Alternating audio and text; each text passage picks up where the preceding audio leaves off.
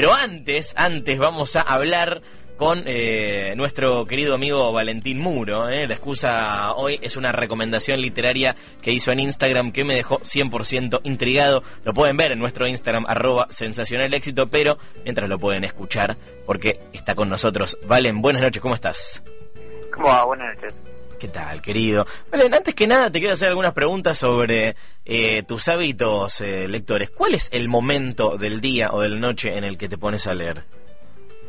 o muy temprano o muy tarde. Me cuesta mucho durante el día, a no ser que me que me disponga a eso, por ejemplo, que me vaya a un café Sí. Y, y deje el celular guardado y, y diga, bueno, no lo agarro durante una hora y solo me dedico a eso, pero si no, Sí. me distraigo muy fácilmente. El, mo- el mejor momento para leer es cuando menos cuando somos permeables a menos notificaciones, digamos. Exacto. Pero Bien. Valen, ¿vos sos de leer eh, ficción o sos más de leer no ficción? No ficción. Y de hecho me pasaba que, que Axel, con quien hago mil proyectos, lee muchos libros. Entonces yo decía, bueno, pero ¿qué onda? Porque yo leo mucho menos. Y después nos dimos cuenta que él como lee ficción, se engancha con los libros y los puede leer y terminar más rápido. Yo prácticamente lo único que leo es no ficción. Entonces, claro, siempre estoy consumiendo información y es, es agotador. En cambio, cuando agarras una novela, es como que te va llevando, es como mirar la tele en cierto sentido. Sí, yo me di cuenta hace poco, por eso te preguntaba y sospechaba que vos eras de leer más no ficción. Claro, y el, hace poco agarré un libro de ficción y dije, ah, no, claro, así te leo todo lo que quieras. Esto es patinar. Sí, a mí me- estoy hace un montón con un libro que está buenísimo, que es uno de los que vamos a regalar hoy. Voy y vuelvo. En el medio leo un montón de ficción, pero me, me cuesta un montón. Así que si tienen trucos, Valen, Luciano, eh, me. Eh, hoy los trucos los va a aportar eh, Valen, eh, nuestro leyente invitado de hoy. Compartiste este libro que yo no lo leí y tengo muchas ganas de leerlo. Creo que lo último que necesitaba eh, para, para leerlo era tu recomendación. ¿De, ¿De qué se trata este libro? ¿Cómo se llama? ¿De quién es? Para empezar. Se llama How to Invent Everything, cómo inventar todo, y es de un autor que se llama Ryan North. El, el libro es del año pasado, de la segunda mitad del año, y es un libro que tiene una premisa increíble, que es que por lo general cuando nosotros pensamos en viajar en el tiempo, Sí. pensamos, bueno, ¿qué haríamos? Bueno, iríamos a, no sé, por ejemplo, a matar a Hitler, ok, bien, o iríamos a conocer a los dinosaurios, bueno, o no sé, con los romanos, este y otro. Este libro es eh, parte de la premisa de que viene junto con tu máquina del tiempo, la FC3000 se llama. Sí. Entonces dice, bueno, esta máquina funciona de tal o cual manera, ta, ta, ta, ta, y a la décima página del libro te dice, bueno, hay un tema, esta máquina no se puede reparar. Entonces, si vos viajas en el tiempo y se te rompe la máquina, no la vas a poder arreglar.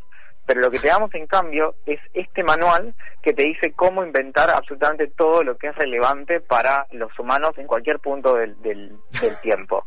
Te dice, bueno, si, si te vas demasiado atrás en el tiempo, no salgas de la máquina porque quizá ni siquiera hay oxígeno ni hay nada. Bueno, nada, malas noticias.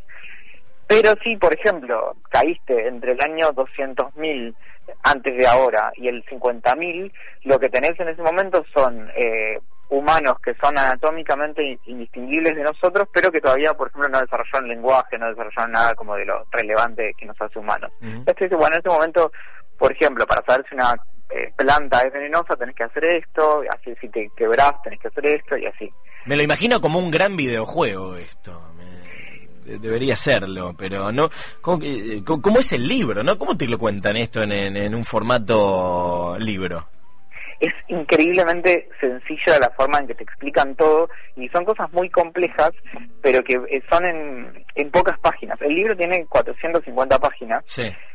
pero en realidad son todos son muchos temas. No es que no hay nada que se ponga, no, nunca se llega a poner denso porque cuando llega a ese punto sigue adelante. Y entonces, por ejemplo, tiene el capítulo 6 se llama ¿Qué van a estar comiendo otros humanos si estoy parado en un momento en el tiempo antes de que lleguemos a la agricultura y todavía no hagamos cría selectiva de animales? ¿Y cómo puedo saber si algo es venenoso? Porque estoy seguro de que estos humanos antiguos estaban comiendo un montón de cosas muy idiotas.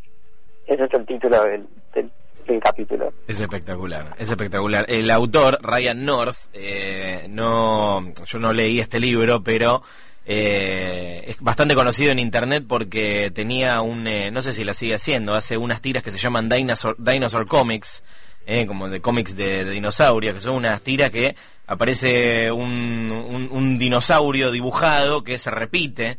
En, el formato de la, de la tira en, todos los, los, episodios y lo único que va cambiando es el texto, es una falopea total. Eh, pero eh, tiene tal éxito que Marvel lo contrató para escribir una serie que es eh, La chica ardilla, Squirrel Girl, que recomiendo mucho de paso ya que ya que estamos. Así que hay un punto de conexión entre este muchacho y Marvel. Valen, ¿a quién le recomiendas este libro? Lo recomiendo mucho, es un gran regalo porque como es es un libro que remite mucho al formato de misceláneas, entonces vos lo puedes agarrar y no es un libro que no hace falta leer en orden, por ejemplo. Entonces, si por ejemplo está apoyado en una mesita, en una mesa ratona, alguien lo puede agarrar y puede ir directamente a ver algo y en tres páginas consumió algo y ya está. Entonces, para personas a, quienes les cueste leer, eh, este libro, que si bien es muy grueso eh. y, eso intimida un poco, es, es ideal, porque vas, lees un poquito, lo dejas ahí, no, no es no tiene sentido tampoco leerlo como de principio a fin, como inventar todo de la historia de la humanidad. Es un libro para baño también, ¿no? Vieron que hay gente que... gran categoría el libro del baño. Claro.